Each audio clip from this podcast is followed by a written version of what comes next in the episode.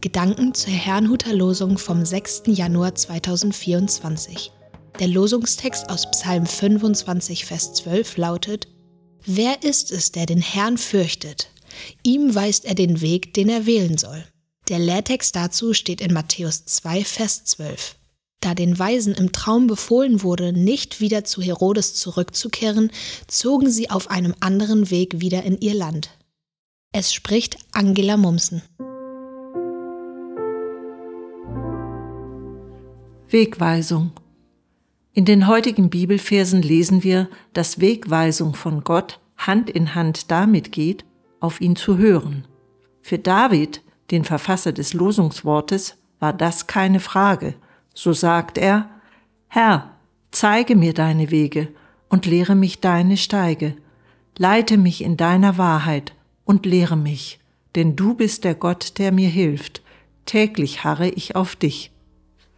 Nun wissen wir aus der Bibel, dass es in Davids Leben etliche Missgriffe sowie eklatantes Fehlverhalten und auch Sünde gab.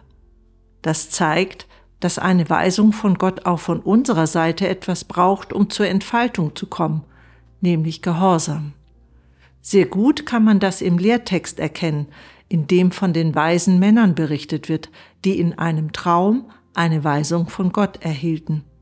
Wären sie den ursprünglichen Plänen gefolgt, so wären sie zu König Herodes gegangen und hätten ihm Bericht von dem neugeborenen Jesuskind erstattet, denn diesen Auftrag hatten sie von ihm erhalten.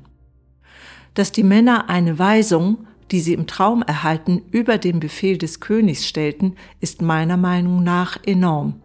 Sie mussten sich sehr sicher gewesen sein, denn es war nicht ungefährlich, sich einem König zu widersetzen. Ich meine, auch wir als Christen sollten ernsthaft danach streben, Wegweisung von Gott zu erhalten.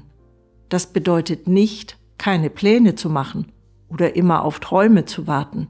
Es bedeutet jedoch, offen für Gottes Reden zu sein, ihn zu suchen und ernst zu nehmen, sich seiner Korrektur auszusetzen und von falschen Wegen umzukehren.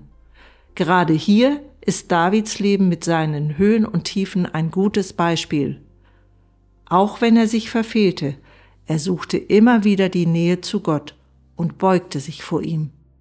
So betete er im Vertrauen auf dessen Barmherzigkeit, sieh an meinen Jammer und mein Elend und vergib mir all meine Sünden. David wusste, dass er Gott und dessen Leitung brauchte.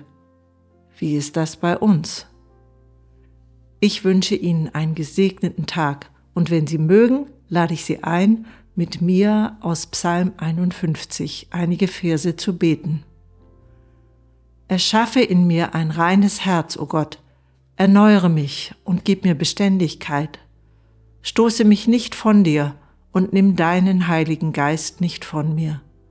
Schenk mir Freude über deine Rettung und mach mich bereit, dir zu gehorchen.